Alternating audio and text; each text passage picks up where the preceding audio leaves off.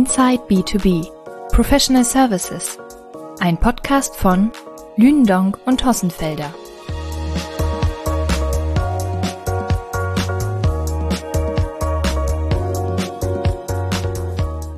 Ja, herzlich willkommen zu einer neuen Ausgabe der Lündong Podcast-Reihe. Ich bin heute in München in den Räumlichkeiten der Managerberatung KPS und freue mich sehr, heute zwei Experten zum Thema Digital Experience, Digital Marketplace zu haben. Auf der einen Seite Steve Leixenring und auf der anderen Seite Tobias Kindler. Hallo ihr zwei, freue mich sehr heute, dass ihr die Zeit findet für das Gespräch. Vielen Dank. Vielen Dank. Ich stelle euch zwei gerne mal einmal kurz, kurz vor. Steve ist Partner bei KPS, hat ja einen Fokus auf ja, ähm, Digital Experience und E-Commerce. Bevor er zu KPS kam, ähm, war er bei der Private Equity Firma Aurelius und dort verantwortlich für die Digitalstrategie von deren Portfoliounternehmen. Das Ganze hat er vier Jahre lang verantwortet. Er hat aber nicht nur Erfahrung aus der Beratung, sondern bringt auch äh, entsprechende Expertise aus der Praxis mit. Tatsächlich war er sieben Jahre als Head of E-Commerce und E-Marketing bei diversen Unternehmen tätig. Tobias ist Partner bei der Infront Consulting, gehören zur KPS-Gruppe. Auch Tobias hat jahrelange Erfahrung einerseits als Managementberater, aber eben auch, kennt aber auch sehr gut die andere Seite und er war tatsächlich auch Vice President Omnichannel und Consumer Pricing und auch Chief Digital Officer bei Mediamarkt Saturn und dort für die Strategie und Umsetzung der digitalen Transformation verantwortlich. Also ich denke jetzt auch für unser Thema, was wir heute haben, digitale Marktplätze ist ja ein sehr wichtiger Trend. Nicht erst seit Corona, sondern auch schon vor Corona. Und wir sprechen heute eben über das Thema digitale Marktplätze in, vor allem im Handel und auch in der, in der Fashion-Branche. Und interessant, glaube ich, auch heute so an dem Gespräch wird auch sein, der Onlinehandel ähm, hat ja schon eine gewisse Marktreife. Da ist ja vieles, was auch schon in den letzten Jahren es auch gegeben hat. Aber in den letzten Jahren, gerade eben seit Corona, kommen wir auch gleich nochmal drauf, gewinnen digitale Marktplätze immer mehr an Relevanz. Und ja, warum das so ist und auch wie sich digitale Marktplätze von klassischen Online-Ansätzen unterscheiden, geht es heute in dem Talk. Und daher freue ich mich auch wirklich heute hier zwei Experten zu haben. Vielen Dank für die Einladung.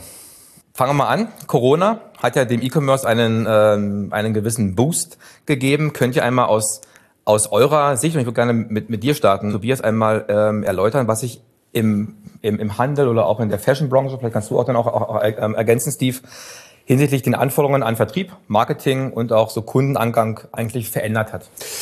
Ja, also Corona war ja, wie du sagst, ein Boost für den, für den digitalen Handel. Von daher ist das Niveau, was wir jetzt erreicht haben, extrem hoch und die Fallhöhe ist ein bisschen größer durch die politischen Umstände, die wir zurzeit in Europa haben, Inflationsängste, faktischer Kriegszustand. Das heißt, die Fallhöhe, wie tief man jetzt gerade fallen kann, ist etwas höher, als äh, wir uns das alle gewünscht und vorgestellt haben. Aber nichtsdestotrotz haben wir natürlich ein Niveau erreicht, was, glaube ich, jeder erwartet hat, das nicht nachhaltig zu halten war, sondern es, es war klar, dass irgendwo wieder eine kleine Delle kommt. So, die haben wir jetzt, die haben wir ein bisschen ausgeprägter, als wir uns das alle gewünscht haben. Was sich generell verändert hat, glaube ich, und das dadurch war Corona, glaube ich, nochmal so ein Katalysator, war eine weitergehende Professionalisierung des Geschäfts. Ich meine, da gibt es jetzt seit 20, 30 Jahren irgendwie E-Commerce gefühlt. Klar, dass dann eine Professionalisierung ein, eintritt.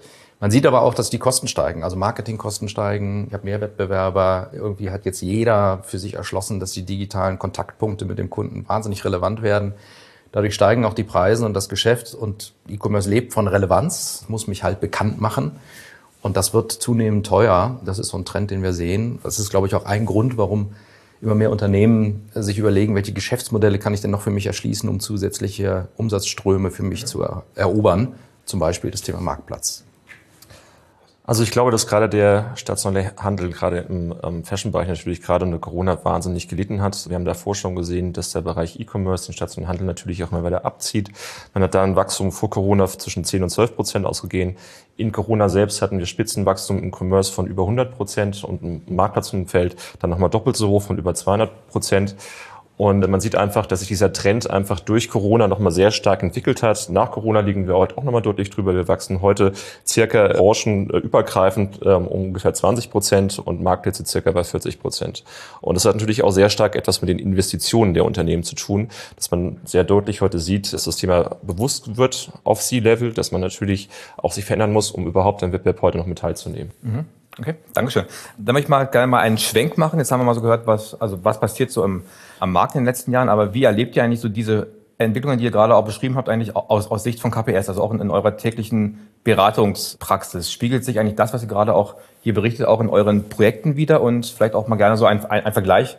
Was waren so vielleicht vor Corona die, die Schwerpunkte und wie hat es sich auch äh, so in den letzten Jahren geändert? Steve, magst du? Ja, gerne. Also ich glaube, ähm, dass der Trend hinsichtlich Marktplatz und E-Commerce natürlich auch schon lange vor Corona da war. Das ist völlig klar. Aber die Bereitschaft, tatsächlich äh, sein Geschäftsmodell zu ändern und ein neues Businessmodell zu entwickeln, die war eben auch noch lange nicht so notwendig, wie es natürlich auch Corona gezeigt hat oder auch danach gezeigt hat. Und sich neu zu erfinden, gerade auch danach, eben auch in der Krise, in der wir sich heute empfinden, das wird deutlich einfacher. Das heißt also der Anspruch eben letztendlich dann auch, sich komplett neu zu entwickeln und zu investieren und dieses Risiko einzunehmen, um auch teilhaben zu dürfen überhaupt. Wir gehen davon aus, dass äh, Marktplätze im nächsten Jahr weltweit des E-Commerce-Handels 75 Prozent aufnehmen. Das heißt, ich muss einen Weg finden, um irgendwie noch stärker zu partizipieren und auch teilzunehmen. Und da sind wir einfach heute auch gemeinsam unterwegs in, in Strategieworkshops und in Konzepten, die auch schon ähm, in einem Pre-Sale gemeinsam auch zu entwickeln, um auch zu schauen, wo so eine Reise hingehen kann für ein Unternehmen. Okay. Vielleicht mal aus, aus deiner Perspektive. So ja, gerne. Also gerade bei der, bei, den, bei der strategischen Perspektive erwarte ich, dass in Zukunft noch stärker auch auf die Effizienz der digitalen Geschäftsmodelle geachtet wird. Weil wir haben gerade schon drüber gesprochen, es ist gefühlt eine Krise. Klar, wir kommen vom hohen Niveau, aber die Wachstumsraten sind nicht mehr so wie vor Corona oder während Corona. Ich denke, das ist zu erwarten, dass man noch genauer überlegt, welches Geschäftsmodell ist jetzt das Richtige oder welche Geschäftsmodellerweiterung. Und ich glaube, die Investitionsbereitschaft ist weiterhin da und das Steve richtigerweise eben gesagt, die Dringlichkeit wurde auch nochmal unter Beweis gestellt jetzt in den letzten Jahren der Veränderung. Aber vielleicht guckt man dann doch eher nochmal, nehme ich da drei Euro in die Hand oder da zwei Euro in die Hand. Also die Entscheidungen werden sicherlich nochmal mit einer härteren Scrutiny nochmal hinterfragt. Das könnte ich mir schon vorstellen, dass das passiert. Das ist aber auch normal, das ist auch in Ordnung so. Letztendlich wollen unsere Kunden auch Geld verdienen mit den neuen Geschäftsmodellen. Und das ist auch gesund, wenn man da nochmal dreimal hinterfragt, ja, wann kann ich denn damit tatsächlich auch mit Erlösen rechnen. Bevor wir da nochmal ja. mal in die Tiefe gehen und tiefer einsteigen in das Thema digitale Marktplätze, würde ich ganz gerne mal einen Schritt zurückgehen und nochmal gerne mal herausarbeiten, wo sind eigentlich die Unterschiede zwischen dem klassischen Onlinehandel, so wie wir ihn ja auch schon länger kennen, kennt man ja auch gerade von Amazon, von Otto, von von Zalando seit mehreren Jahrzehnten und wo ist im Grunde dann auch der Unterschied zu dem Ansatz der digitalen Marktplätze? Vielleicht, Steve, kannst du da mal versuchen, das Ganze mal aufzulösen? Wo gibt es tatsächlich so Differenzen zwischen diesen beiden Ansätzen? Also ich glaube, wenn man von einem E-Commerce-Store ausgeht, dann geht man nur von seinem eigenen Bestand aus. Also auch wenn es eine Kommission, also durch Kommissionsgeschäft oder Streckengeschäft kann das Ganze natürlich noch erweitert werden. Heute nennt man das Ganze Dropshipment, was eine extreme Relevanz hat. Also das heißt, ich arbeite schon mit Herstellern oder Lieferanten zusammen, die mir die Ware zur Verfügung stellen, die ich aber natürlich nicht ordern und auch nicht einkaufen muss, die ich dann quasi digital weiter absetzen kann. Und jetzt kann ich quasi noch eine Stufe oben draufsetzen. Das ist quasi dann der Marktplatz. Und davon gehe ich eben aus, dass ich immer im dreistelligen Bereich wachsen kann. Also das heißt, was mein Sortiment angeht, wenn ich ein Vollsortimentsanbieter bin und kann damit natürlich viel flexibler zukünftig auf Preise und Bedürfnisse auch meiner Kunden, auch hinsichtlich Service mit reagieren, um eben da auch stärker zu wachsen. Deswegen ähm, wächst auch überdurchschnittlich so ein Marktplatz sehr viel schneller und stärker, als es ein eigener E-Shop machen kann. Gerade wenn man natürlich auch sieht, wie ist denn eigentlich meine, meine, meine Cost-Relation zum Marketing überhaupt, dann habe ich natürlich in meinem eigenen E-Business immer ein, eine sehr starke Investition, um überhaupt wahrgenommen zu werden. Und weil ich natürlich auch nicht so großen Bestand habe, also sprich SEO und, und, und viele, viele andere Maßnahmen spielen dort eine große Rolle, was im Marktplatzumfeld natürlich deut deutlich einfacher ist. Also selbst schon im Streckengeschäft, was ja davor auch schon viele gemacht haben, aber eben auch da nicht professionell. Und da gibt es eben heute Plattformen, um solche Themen eben dann auch sehr viel besser und, und flexibler und effizienter mit anzubinden. Und da sind wir heute und da gehen auch, was wir sehen, die, die Investitionen auch hin. Ja. Wenn man so in die Geschichte zurückblickt, Marktplätze sind ja eigentlich älter als tatsächlich der Einzelhandel. Also Marktplätze sind ja, äh, früher hat man äh, ein Produkt gehabt und dann hat man sich irgendwo getroffen und dann hat man die Ware ausgetauscht und daraus sind dann unsere Städte gewachsen. Und das muss man sich mal vergewärtigen. Der Marktplatz hat eine zusätzliche Komponente gegenüber nur einem eigenen Shop zu haben, egal jetzt ob physisch oder digital. Ich muss nicht nur um die Kunden buhlen, sondern ich muss auch um die Leute buhlen, die auf meinem Marktplatz verkaufen. Das heißt, ich muss ja auch eine Attraktivität des Marktplatzes schaffen. Also die großen Städte und die relevanten Städte, die wir heute sehen, sind ja um attraktive Marktplätze herum gewachsen. Da war ein Fluss, irgendwie eine Straßenkreuzung, irgendwie. Und das muss ich, das darf ich in diesem Fall mal, da darf ich die Analogie mal wählen, tatsächlich aufs Digitale übertragen. Das heißt, ich muss mir bewusst sein, dass man Marktplatz nur funktioniert, wenn er tatsächlich nicht nur fürs Publikum, sondern auch für die Marktplatzaussteller, also für die Seller, Neudeutsch, eine Attraktivität hat. Und das ist eine zusätzliche Komplexität und eine Anforderung, die ich habe als Marktplatzbetreiber gegenüber einem reinen Online-Shop, wo ich in Anführungszeichen nur um die Kunden buhlen muss, was schon schwierig genug ist. Das ist natürlich eine sehr große Herausforderung, gerade, gerade wenn du halt so Themen wie, da höre ich so raus, Customer Centricity, du musst dich auch ganz anders auf die Kunden einstellen. Ja. Auch die Wertschöpfungskette muss natürlich auf solche Kundenzentrierung ausgerichtet sein. Digital Experience spielt da natürlich eine ganz, ganz wichtige Rolle. Ich habe mich mal in, der, in der Vorbereitung auf das Gespräch mal informiert.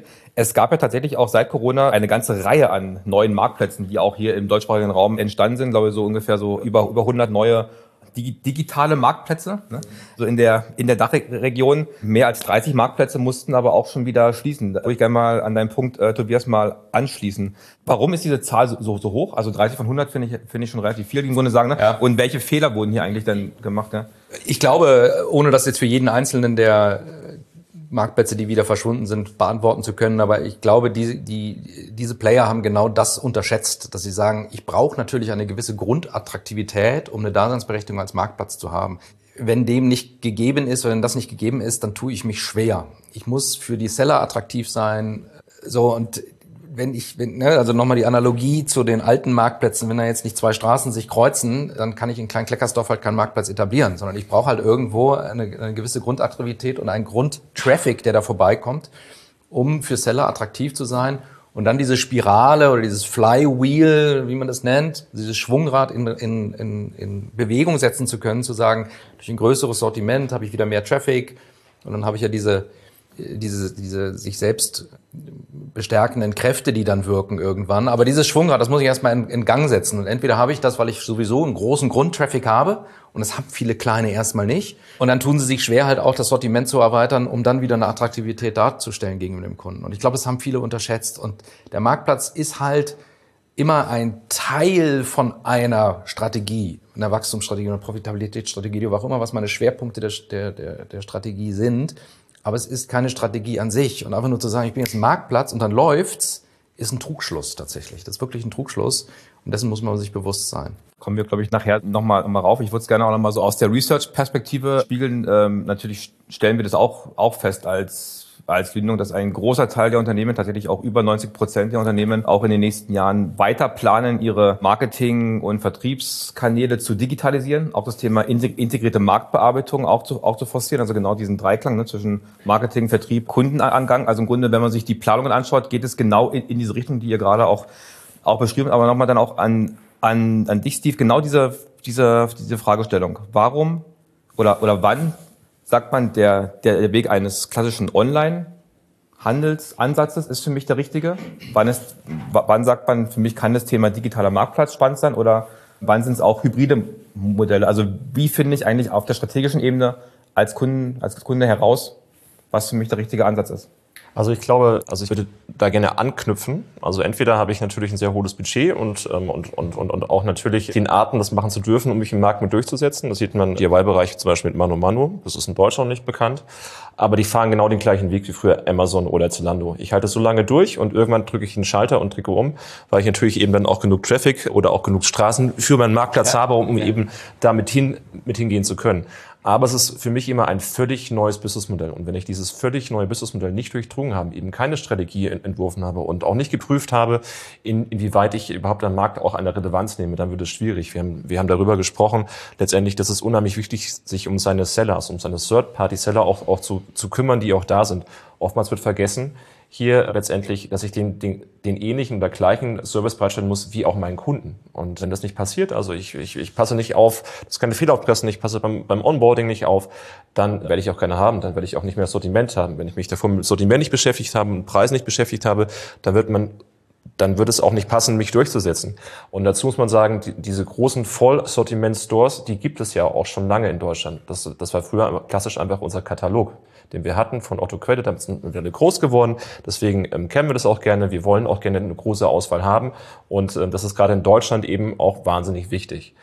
Und das Ganze zu digitalisieren, da war Otto der Vorreiter, alle anderen gibt es inzwischen auch nicht mehr, dann gibt es einen Amazon, aber wir haben ja auch die 109 Marktplätze. Und, und, und das ist natürlich dann auch wieder spannend zu sehen, dass eben gerade auch in den Nischen sich inzwischen Marktplätze in, entwickeln, weil natürlich, wenn ich mich um Gartenbedarf und Co. zum Beispiel kümmere, dann hätte ich da auch gerne einen Spezialisten, der mir auch einfach Kundenservice gibt, weil es geht ja auch immer sehr viel um, um Service. Und, und, und wenn dieser jetzt auch natürlich dann zum Beispiel noch mehr von Gardena mit anbieten kann, dann fühle ich mich da auch wohler. Und im, und im B2B-Bereich ist es genau das Gleiche.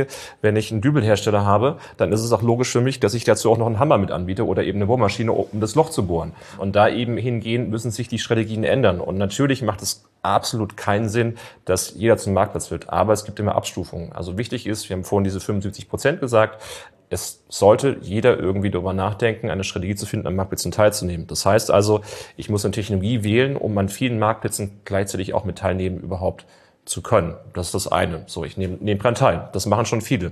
Das zweite ist, ich kann mein Streckengeschäft aufbauen. Dafür brauche ich aber auch wieder eine Technologie, um das eben dann auch so ausbauen zu können, eben dass ich nicht limitiert bin. Und viele Unternehmen sind da inzwischen limitiert, auch technisch limitiert. Auch da ist wieder das, die Frage des, der Investitionen spielt eine sehr große Frage.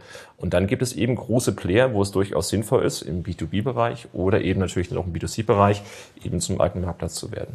Ich finde, du hast, du hast gerade was, was, was ganz Spannendes gesagt, was ich gerne mal mit, mit, mit Tobias aufgreifen möchte, das Thema Skills und auch Fähigkeit einer, einer Organisation, auch in solche neuen Geschäftsmodelle auch, auch reinzugehen. Also ich denke auch, dass das Thema Implementierung eines digitalen Marktplatz-Geschäftsmodells natürlich etwas ganz anderes ist, als es ein Online-Handels-E-Commerce-System zu implementieren und dann im Grunde seine eigenen Produkte zu verkaufen.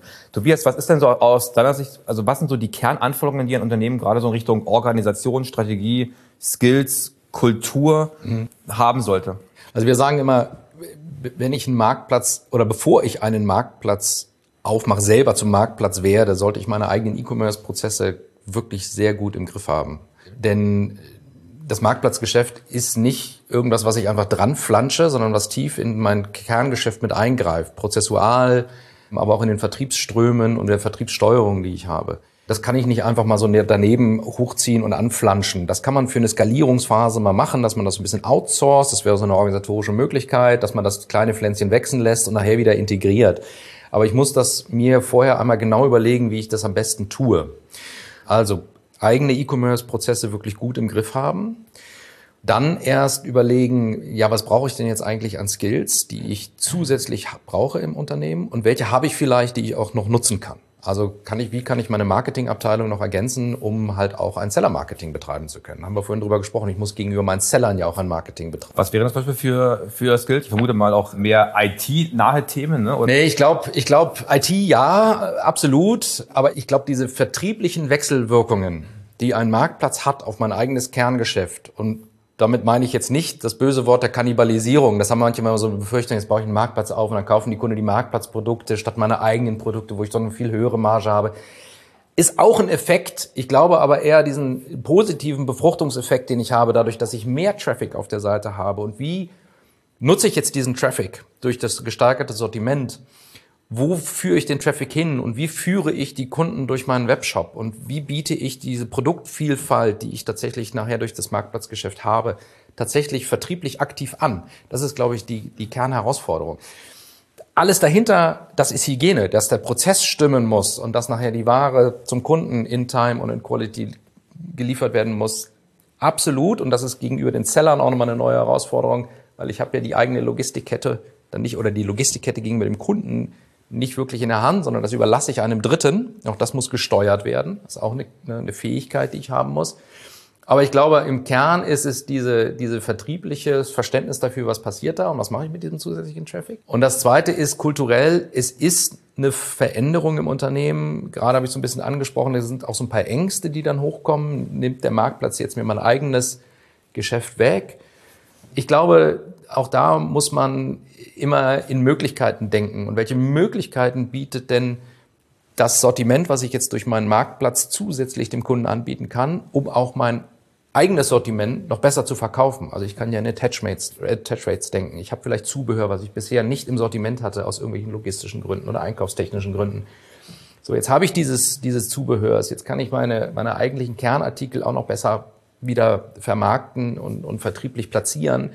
Das heißt, in diese Denke wünsche ich mir immer so ein bisschen bei den Unternehmen und die versuchen wir auch zu transportieren und, und so diese Geschäftsmodelle auch zu etablieren.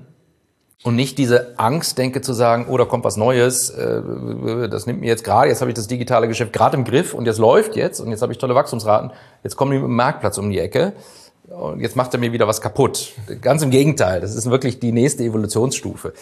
Für das richtige Unternehmen, wie Steve gerade sagte, für das richtige Unternehmen zum richtigen Zeitpunkt. Dann ist es die nächste Evolution. Da würde ich gerne auch, nochmal, nämlich genau da nochmal noch einhaken, Steve, weil auch gerade so mit, mit, mit deiner, deiner Historie, es geht ja, wir reden ja auch sehr viel über Innovationsfähigkeit, also schnelle Innovationszyklen, die es eigentlich in dieser Plattformökonomie, in der wir uns ja befinden, auch notwendig sind.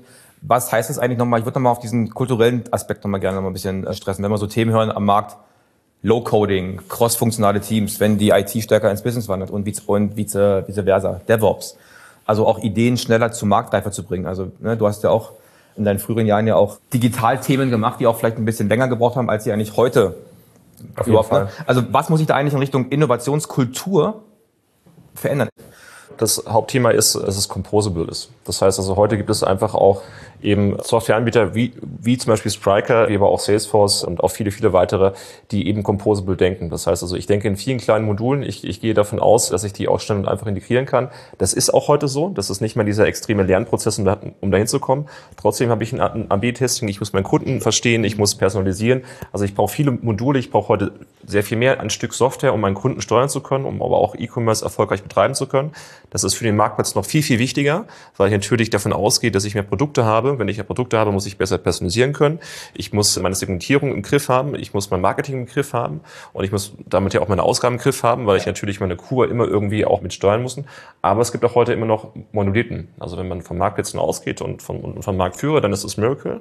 Und bei Miracle ist es so, dass es eben nicht so ist, dass ich quasi interne agile Teams habe oder auch eine KPS habe mit Entwicklern, um agil weiterzuentwickeln, sondern dass es tatsächlich dort ist so, ich habe einen Monolithen und, um, und rund um den Monolithen baue ich letztendlich dann mein Stück Software um. Das ist sehr erfolgreich. Das, ist, das sind diejenigen, die diesen Weg mitgegangen sind und äh, da wird es auch erstmal ähm, so bleiben. Aber sie machen es sehr vor. Also mit über 300 Marktplätzen weltweit, es gibt daneben nichts, auch laut Gardner nicht, die eben dann auch schon bewiesen haben, auch in Deutschland mit Douglas und, und, und vielen anderen sehr, sehr großen Marktplätzen, dass es funktionieren kann. Mhm. Okay. Ich würde mal gerne, also man kann ja Komplexität ja immer weiter steigern noch. Ne? Es gibt ja auch Unternehmen, die setzen jetzt nicht nur auf rein klassisch online oder halt äh, rein digitaler Marktplatz, sondern haben entsprechende hybride Strategien. Also gerade im Konsumgüterbereich fällt mir so ad, hoc die großen Markenhersteller ein, die sowohl wie deine Adidas auf E-Commerce, also auf, auf Direct-to-Consumer setzen und gleichzeitig natürlich bei den großen Plattformen als Party-Anbieter unterwegs sind. Mal jenseits dieser großen Brands, seht ihr diesen, die, diesen Trend auch hin zu hybriden Strategien?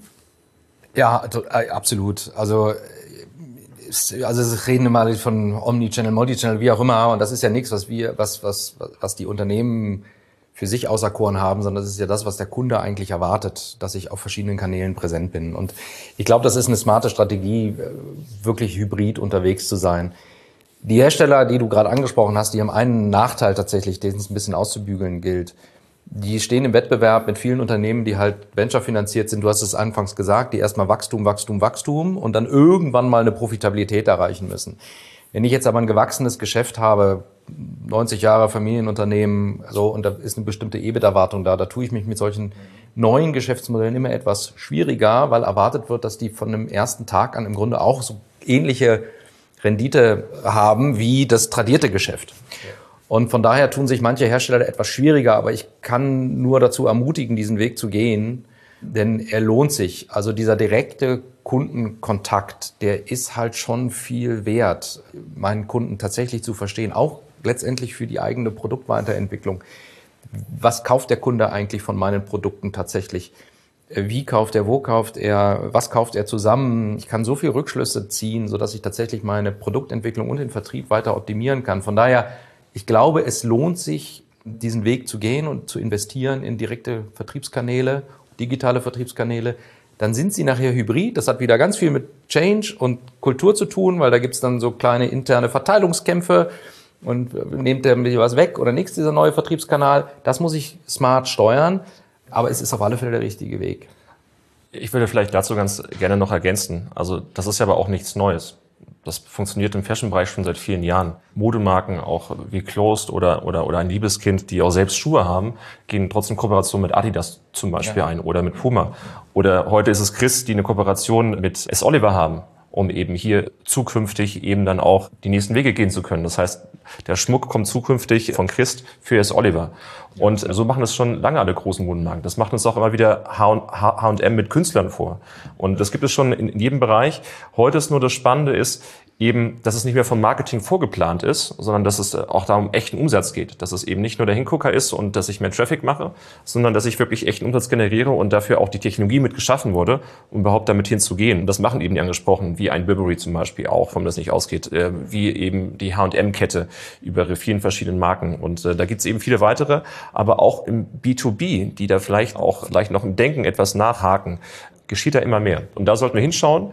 Wir haben vorhin drüber gesprochen, also nicht in der Runde, vorhin drüber gesprochen, dass es auch noch sowas wie Coca-Cola gibt. Coca-Cola wird gerade zum B2B-Marktplatz. Warum? Weil sie wahnsinnig gut mit Hotelketten, Restaurants und Co. schon mit angebunden sind. Und natürlich auch zu diejenigen, die die Flaschen dort mit herstellen. Das heißt, die können das Leergut auch wieder direkt mitbringen.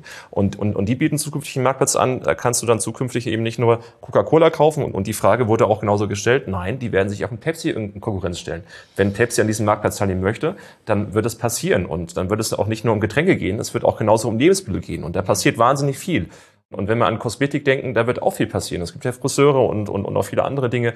Im B2B ist da gerade sehr viel Bewegung. Das hat ein bisschen gedauert, aber das wird aus meiner Sicht die nächste große Wachstumskurve sein. Kann ich aus der Research-Perspektive, das darf ich jetzt auch tatsächlich auch genauso bestätigen. Also das stellen wir auch fest, dass gerade aus dem, B2, aus dem B2B-Bereich dieser, dieser Trend zur, Digital, zur Digitalisierung der, der Kanäle, da reden wir eher über, über größere Plattformen, wo man dann die Zulieferer, die die Partner, natürlich weniger den Endkunden, ne, anbindet und digitalisiert. Da fallen auch schon so Trends wie Virtual Reality, Metaverse, Produktentwicklung mit rein. Beispiel Chemie, Chemie Pharmabranche sehr affin für, für solche Modelle, wenn wir uns auch mal anschauen, wie sich auch dort die Produktentwicklung auch beschleunigen kann. Ne? Und da ist man ja auch sehr eng in der Einbindung von ja, den ganzen Teilnehmern in der, in der Lieferkette. Da würde ich nämlich gerne auch nochmal drauf, drauf hinausgehen.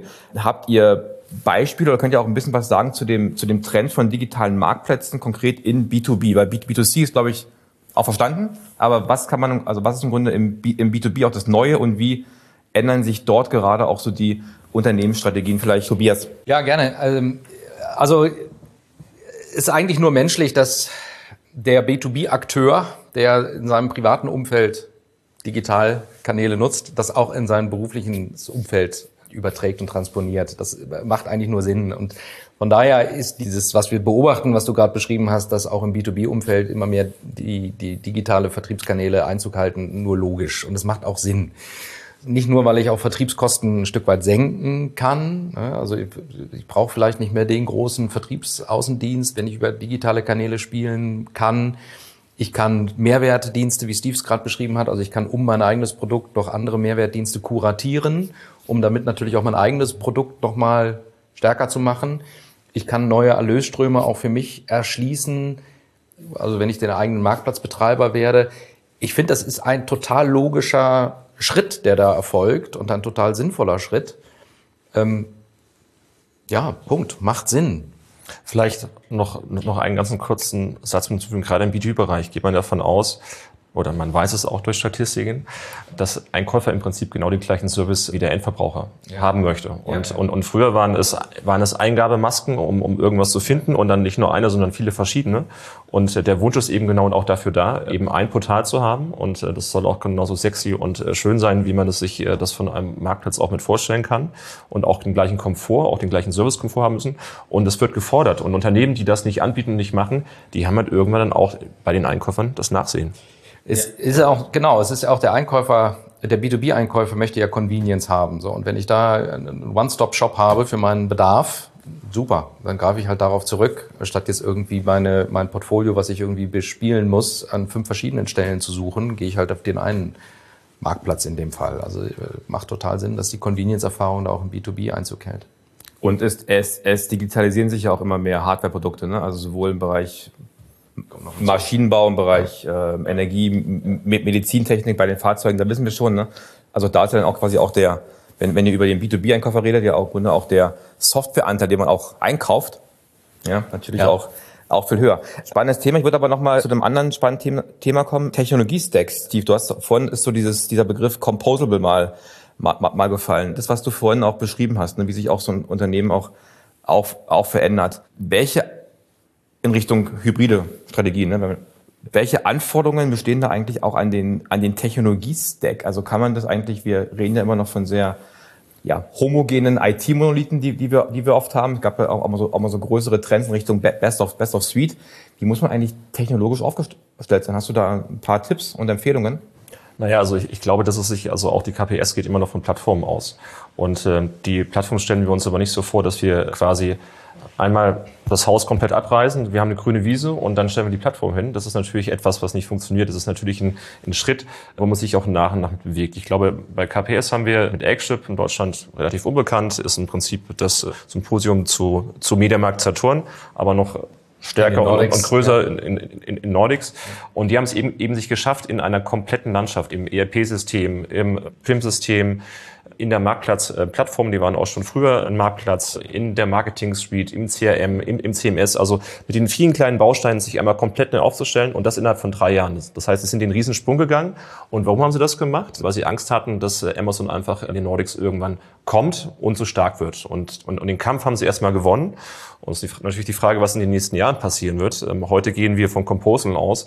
Was in, was in vier, fünf Jahren sein wird, das wissen wir noch nicht selbst wir als, als Marktforscher können soweit manchmal nicht genau in, die, in, in, in den Zukunft schauen, aber ich bin mir auch sicher, wir haben ja alle auch schon verschiedene Innovations- und Trendzyklen erlebt. Es kommt natürlich immer wieder was, aber vielleicht, was, was Neues, ja. Vielleicht noch mal ganz kurz, also wichtig ist und, und was man einfach kann, dass man geht heute nicht mehr von einer, von einer einfachen Mittelwehr aus. Man geht im Prinzip von einem Mesh-System aus, um eben die Systeme logisch und selbstdenkend miteinander zu verbinden.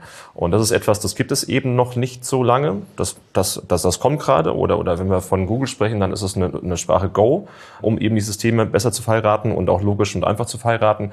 Und wichtig dabei ist einfach nur, dass ich äh, inzwischen diese Module, die ich habe, einfach auch schneller setzen kann, wenn ich merke, ich komme nicht zurecht damit. Mhm.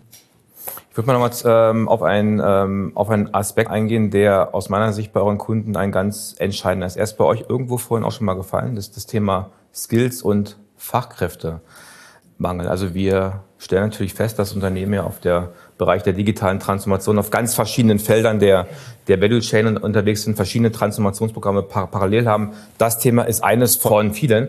Gleichzeitig sehen wir eben, es, es fehlen Talente, es fehlen Erfahrungswerte. Tobias, wie gehen Vorstände eigentlich mit diesem Gap of Skills um? Sie versuchen ihn zu schließen. Das ist erstmal der. Das ist ja. schon mal gut. das ist schon mal gut erkannt. Ich glaube, das muss man aus zwei, also man muss sich als Unternehmen natürlich attraktiv aufstellen. Ne, man spricht ja War of Talents und so. Ich weiß gar nicht, ob man das ist vielleicht ein bisschen übertrieben, der Begriff, aber es ist tatsächlich natürlich ein Kampf um die Talente. Auf der anderen Seite muss man sagen, man muss es auch nicht überverkomplizieren. Das heißt, viele Sachen, die wir da draußen tun, die sind in der Mechanik also und in dem Ergebnis, was erzielt werden soll. Meistens geht's jetzt im Retail-Bereich irgendwie um Umsatz und Ertrag, den ich habe ähnlich wie es vielleicht vor ein paar Jahren schon war. Es sind jetzt ein paar andere Mittel, die ich habe die ich zur Verfügung habe und ich muss diese Mittel halt begreifen. Aber wir haben auch, glaube ich, den Hang dazu, so ein bisschen das alles so ein bisschen über zu komplizieren und das muss jetzt der super, super, super Fachmann sein. Ich glaube, eine gesunde Empathie und ein gesundes Verständnis für für das Geschäft und was eigentlich der wirkliche Ziel ist, was wir erreichen wollen. Und da sind wir wieder bei den Vorständen. Ich muss natürlich dann auch eine schöne Strategie und eine klare Strategie meinen Mitarbeitern vorgeben, damit sie wissen, in welche Richtung laufen wir denn jetzt alle zusammen. Dann muss ich meinen Mitarbeitern das auch mal zutrauen. So, und denen die Freiheit geben, sich entwickeln zu dürfen. Und nicht immer sagen, die können das alle nicht. Ich brauche jetzt 100 neue Leute vom Markt, sondern ein bisschen Vertrauen haben in die eigenen Leute, dass die sich auch entwickeln können, weil die tragen ja auch die Unternehmens-DNA mit sich, und da muss man ein bisschen Mut haben zu sagen, na ja, okay, die neuen Technologien, die Möglichkeiten, die uns jetzt zur Verfügung stehen, die kriegen wir schon in den Griff. Und so ein Mix aus hören wir ein paar vom Markt, die vielleicht auch noch ein bisschen andere Denke reinbekommen und ein Mix aus eigenen Leuten ist, glaube ich, eine, eine gute, erfolgsversprechende Mischung. Aber äh, klar, also wir, wir müssen uns alle überlegen, wie stellen wir uns als Arbeitgeber attraktiv auf, um die Leute zu bekommen, die wir gerne haben möchten. Das wäre jetzt auch genau die, die Überleitung auch zu meiner nächsten Frage. Sehr gut. ähm, weil es würde mich, mich tatsächlich auch noch, auch noch einmal interessieren. Wir haben jetzt gerade viel, viel gesprochen über Marktentwicklungen, die ihr als, als Beratung wahrnimmt, ja, über eure Kunden, gesprochen, wie sie sich auch im Bereich der Plattformökonomie, auch im Bereich der digitalen Marktplätze neu aufstellen. Ich finde aber auch nochmal spannend ist auch, auch der Punkt, was heißen eigentlich, was, oder was bedeuten eigentlich diese beschriebenen Entwicklungen für euch als Dienstleistungspartner? Wie müsst ihr euch als KPS-Gruppe im Grunde auch aufstellen in Zukunft? Wie habt ihr euch vielleicht auch in den letzten Jahren schon etwas anders justiert, um auf genau diese Trends auch zu reagieren? Wir müssen flexibler werden. Und äh, wie machen wir das Ganze? Wir, wir stellen uns natürlich auch noch, noch breiter in so einem Portfolio auf, um eben dann tatsächlich auch mehr Stück Software auch mit anbieten zu können. Und wir brauchen natürlich auch Menschen, die das Ganze umsetzen können. Das heißt also, wir bieten zum Beispiel Hubs in, in Kroatien, früher auch in der Ukraine, was natürlich heute nicht mehr möglich ist. Wir bilden natürlich aber auch weitere Hubs in Osteuropa, um natürlich auch preissensitiv zu sein, aber auch die Qualität der Entwicklung auch mittragen zu können. Wir haben auch dafür eine eigene Entität in, in Spanien, die, die, die dort auch sehr stark sourcen. Und es besteht ja immer die Herausforderung, letztendlich auch flexibel zu sein. Wir haben ja auch vorhin über viele neue Sprachen gesprochen, also viele neue Entwicklungssprachen gesprochen und die müssen auch beherrscht werden. Und da ist es eben so, dass wir fortlaufend auch dort mit weiterentwickeln, um eben auch da sein zu können. Und auf der anderen Seite ist natürlich immer der Architekt, der das wieder äh, mit entgegennehmen muss, um auch dort zu sein. Und ähm, wir auch selbst dürfen da auch nie aufhören, uns zu entwickeln. Und äh, ich habe einfach das Gefühl, dass einfach immer, immer mehr Input äh, innerhalb der Jahre gekommen ist, die man, der, der lernfähig da sein muss, auch wenn man schon natürlich viel Erfahrung mitgenommen hat, um das überhaupt auch alles verstehen zu können und auch, auch richtig empfehlen zu dürfen. Also gerade jetzt äh, bei Infront, wo wir uns ja viel mit Geschäftsmodellstrategien und Geschäftsmodellen ähm, auseinandersetzen und für unsere Kunden entwickeln, ist, glaube ich, wichtig, dass wir so eine gesunde Diversität im Unternehmen haben. Also wir brauchen jetzt keine fünf Tobias da sitzen haben mit demselben Hintergrund und demselben Alter, sondern man muss halt einfach irgendwie eine Mischung haben. Und wir haben wahnsinnig viele junge Leute, die einfach wahnsinnig viele neue Impulse da in unsere Ideen auch reinbringen sind jetzt auch nicht repräsentativ für die Kunden da draußen, über die man immer gerne redet. Natürlich muss man dem Kunden zuhören, aber ich, ich, ich finde das faszinierend, wie man durch eine gute Durchmischung einfach der eigenen Mitarbeitenden neue Impulse bekommt. Und das, darauf müssen wir achten, dass wir nicht immer dieselben Leute anziehen wie so ein Magnet, äh, sondern dass man im Grunde da eine super Durchmischung hat. Leute, die ganz anders denken und nochmal eine andere Erfahrungshintergrund reinbringen und somit ja auch für unsere Kunden wieder einen anderen Mehrwert liefern können als der Tobias hat halt bestimmten Erfahrungsschatz und auf den greift man als Mensch immer zurück. Der ist aber nicht ausreichend, weil es halt nicht alles abbildet, was da draußen passiert, logischerweise. Und das ist, glaube ich, etwas, worauf wir ganz, ganz, ganz besonders achten müssen, sondern eine gute Mischung haben. Vielen Dank für das, für das Gespräch, ihr zwei. Herzlichen Dank. Vielen Dank. Hat Spaß gemacht und ich, und ich finde, wir haben doch auch A, die Trends und Entwicklungen gut, gut gesehen und ich sehe es aus der Marktforschungsperspektive ganz, ganz genauso. Da ist gerade sehr viel auch am sich verändern, gerade auch in, in, in diesen ja, äh, klassischen Industrien, die eigentlich mit dem Thema E-Commerce jahrelang gar nichts zu tun hatten, ne? die sich jetzt auch damit wirklich auch befassen und ich denke, es wird auch die nächsten Jahre sehr spannend sein, das zu beobachten. Von daher, ja, vielen Dank auch fürs Zuschauen, fürs, fürs Zuhören. Danke dir. Sie möchten keine Folge von Inside B2B Professional Services verpassen? Dann abonnieren Sie unseren Podcast auf den gängigen Plattformen wie Spotify, Apple Podcasts, Deezer, Amazon oder Google. Wir freuen uns, wenn Sie diesen Kanal weiterempfehlen.